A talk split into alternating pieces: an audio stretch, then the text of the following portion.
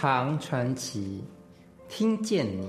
上一回我们说到，青年才俊李靖呢，夜见隋朝权臣杨素，杨素的歌姬红拂女慧眼识英雄，夜晚呢失智，就投奔李靖。李靖呢担心会遭到权臣杨素的追杀。红拂呢，究竟该如何说服李靖与他私奔呢？这正是这回我们要跟大家分享的故事。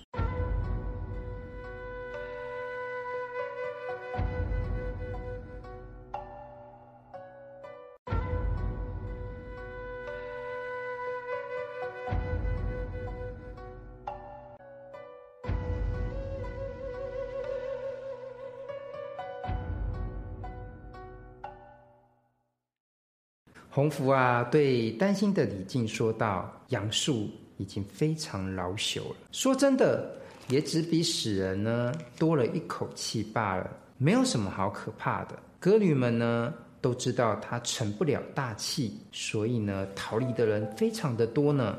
而且杨素呢，他也不怎么去追拿。我早已谋划周详，希望您不必多虑。”李靖就接着问他说。请问您姓什么呢？姓张。问洪福呢，排行第几？洪福回答：老大。看洪福的肌肤、容貌、谈吐、气质，还真是像天上的仙人一般。李靖啊，无意间得到了这样一个美人，真是又喜又怕。霎时间呢，思虑万千，惴惴不安，不停地向门外张望。怕有人发觉。以后几天呢，也听到杨府有追查洪福的消息，不过听起来好像也不非常的严厉。于是呢，李靖呢就叫洪福女女扮男装，和他一起骑了马出门，打算到太原去寻找机会。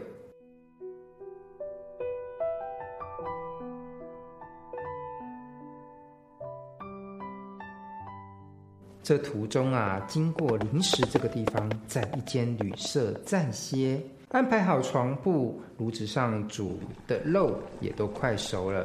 这时候啊，红福呢就轻解她及地的长发，站在床前梳理。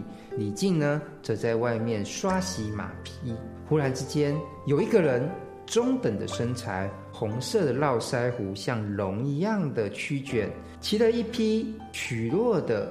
驴子就来到了旅社，这裘染客就将这皮带丢到炉子一旁去，拿着一个枕头就斜躺，看着红拂女梳头发。李靖看到这样，觉得这个人怎么这么没有礼貌，非常的生气，但一时间呢也不便发作，就只好继续刷洗他的马匹。红拂女这时候仔细端详这个人的面容，一手握着长发。另一手呢，则隐藏在身后，向李靖摇动示意，叫他不要发火。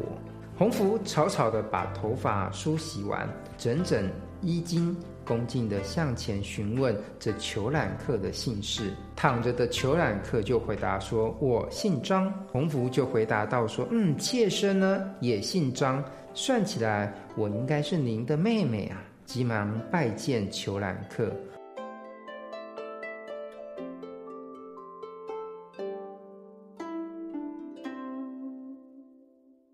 洪福又问裘染客：“您排行第几啊？”裘染客回答道：“说第三。”裘染客则又再问洪福女排行，洪福女回答说：“我是老大。”裘染客便笑道：“说今天晚上真是有够幸运，我得到这一个与姨妹见面的机会。”红拂女听到之后，就向外喊道：“说李郎啊，李郎，快来见三哥。”李靖就急忙进来拜见裘染客，三人呢便围坐在炉旁。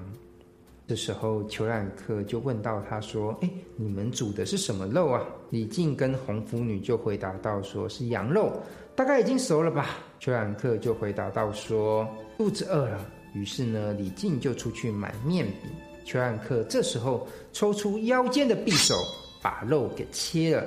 三人就一同吃了这羊肉，酒足饭饱之后，裘染客把剩下的肉就胡乱切碎，就丢出去给他的驴子吃。驴子也很快的把肉吃完了。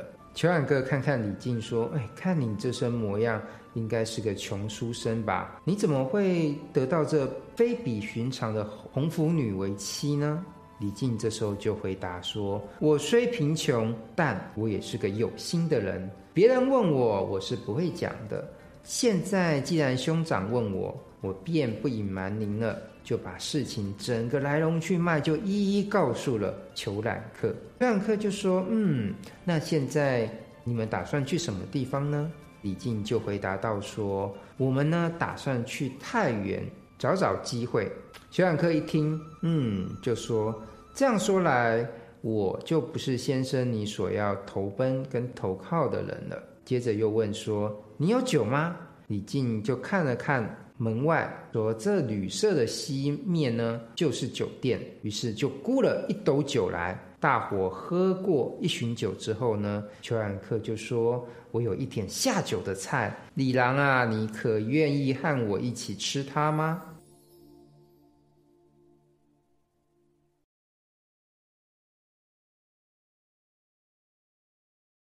李靖就说：“不敢当，不敢当，都是大哥您带来的，我岂敢推辞？”于是裘冉客打开皮囊，取出的竟是一个人头跟一副心肝。这如此令人惊悚的下酒菜，可会吓着了李靖吗？